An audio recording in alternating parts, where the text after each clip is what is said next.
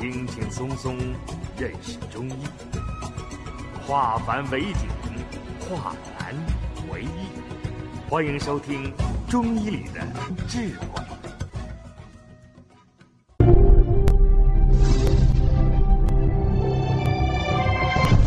下面我们开始讲课。再看望舌，这个舌是这样的，这个舌尖是属心，舌边呀，嗯，这个四瓣我们看脾，舌根我们看肾，舌的两旁看的是肝胆。你看我们罗大龙讲这个齿横舌，齿横舌是不是看四瓣呀？就是四周嘛，这就是脾嘛。有齿横舌的人一定是脾虚，舌尖红的是心火旺，舌根判断的是肾脏，舌头的两旁是肝胆区，舌心代表胃。有些孩子消瘦，呃，很瘦。我瞧的一个长秋油田那个嘟嘟，嗯，那个孩子，呃，他是这样的。呃，经常舌头中间是什么？鸡头舌。今天听好了，这个很重要啊，这个案例很重要。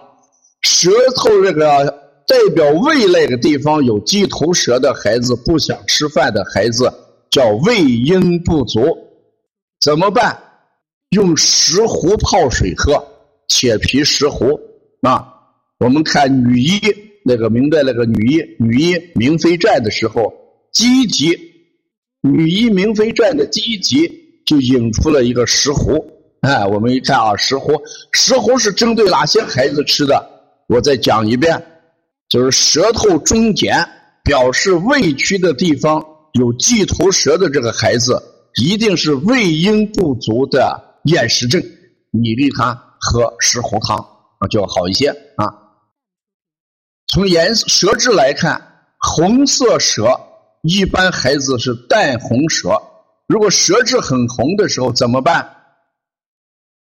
我们要考虑，呃，心脾啊，这个舌淡淡红无苔啊，就是孩子偏淡，这个淡红应该是正常的。如果偏淡而且无苔的时候是呃这气血虚，舌质鲜红的时候是阴虚症。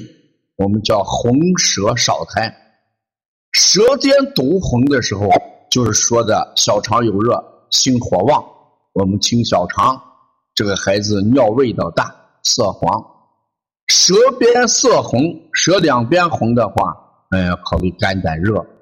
舌心肝红，就刚才我讲鸡头舌那一块就是胃阴不足啊，这是舌质的问题。再看舌苔。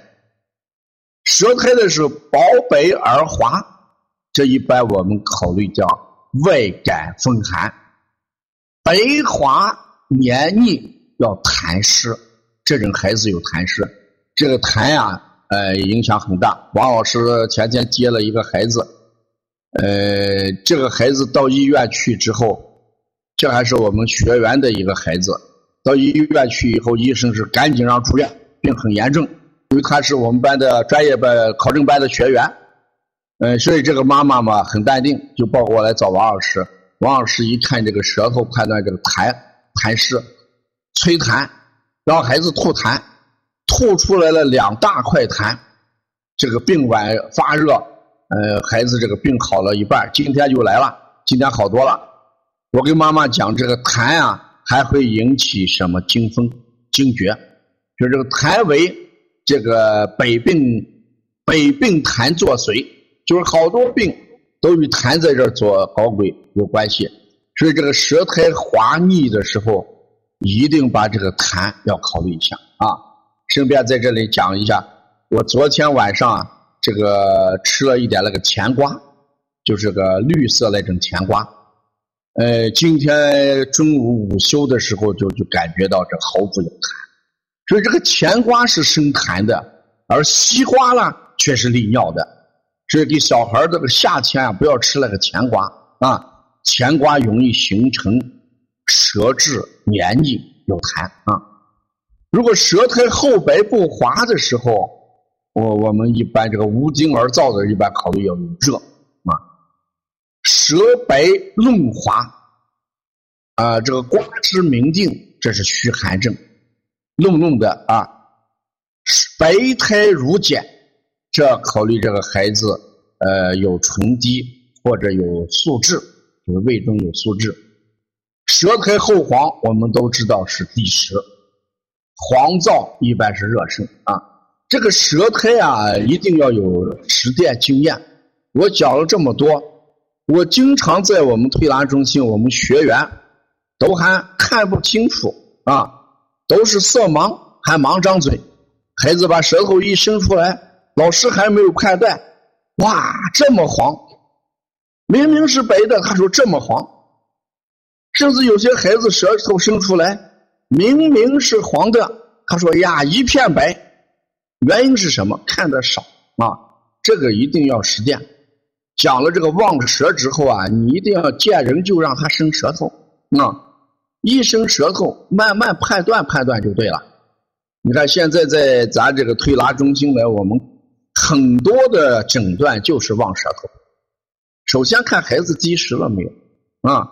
孩子发烧，如果孩子贴着创克呃这个退烧贴进来的，额头上贴了一个退烧贴。昨天在我这个地方来有一个宝宝，他是我们富平的啊，习主席家乡的一个孩子，哎，陕西富平的。他来以后啊，他这个舌头不停的在嘴里面弄舌，呀，妈妈感觉到一直这样做，自己感觉到很难受。孩子这样做，他很难受。我说你是这样的，你这个孩子啊，这个舌头不停的在这个嘴里面弄舌，他一定是孩子的心肌出了问题，是小的时候这个病毒性的感冒引起孩子的心肌炎啊。所以他他心肌酶肯定不正常，嗯，你我建议啊，你到这个呃儿科去挂一个号，做一个这个心肌酶的检查或者心电图的检查。这个妈妈今天下午来了，来拿了之后，我们一看，这个心肌酶啊，这个二氢酸酶的指数达到多少？两百六十多啊，两百六十多。那为什么我一看孩子弄舌头？我就知道孩子心肌酶高，心电图不正常，这就是中医讲的望诊。有一句话：“舌为心之苗窍。”孩子这个舌头表现的是心脏功能，孩子不停的在这个弄舌，一定是心肌酶、心血不足。还有前天来了一个孩子，一吐舌头，我说：“你这个孩子尿床。”妈妈很惊讶。黄老师，你怎么知道还尿床的？你看这个孩子，这舌苔上面水漉漉的啊，舌苔上的水很多，水漉漉的，那孩子一定是孩子气化功能弱。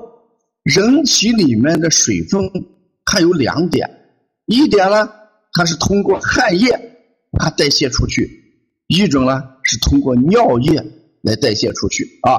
今天下午还来了一个孩子。呃，好像是铜川的吧？这个陕西铜川的这个孩子是怎么样？嗯，不出汗。他说他要不出汗，我马上说那你就尿床吧。妈妈说是，孩子都九岁，男孩嗯，很聪明。为什么不出汗，我就判断为尿床了？